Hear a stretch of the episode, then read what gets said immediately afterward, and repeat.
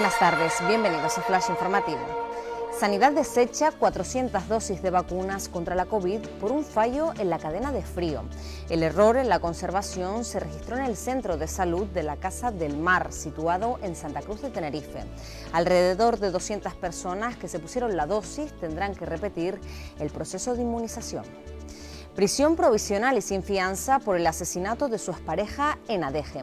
La jueza constata premeditación y encarcela al varón de 44 años de origen marroquí, detenido el lunes por el crimen machista ocurrido en Tenerife. También se le acusa de un delito de lesiones graves por la agresión a uno de los hijos de la víctima. Golpe al narcotráfico. Se incautan del mayor cargamento de heroína en Canarias. También se ha intervenido material electrónico, cartuchos y más de 5.000 euros en efectivos.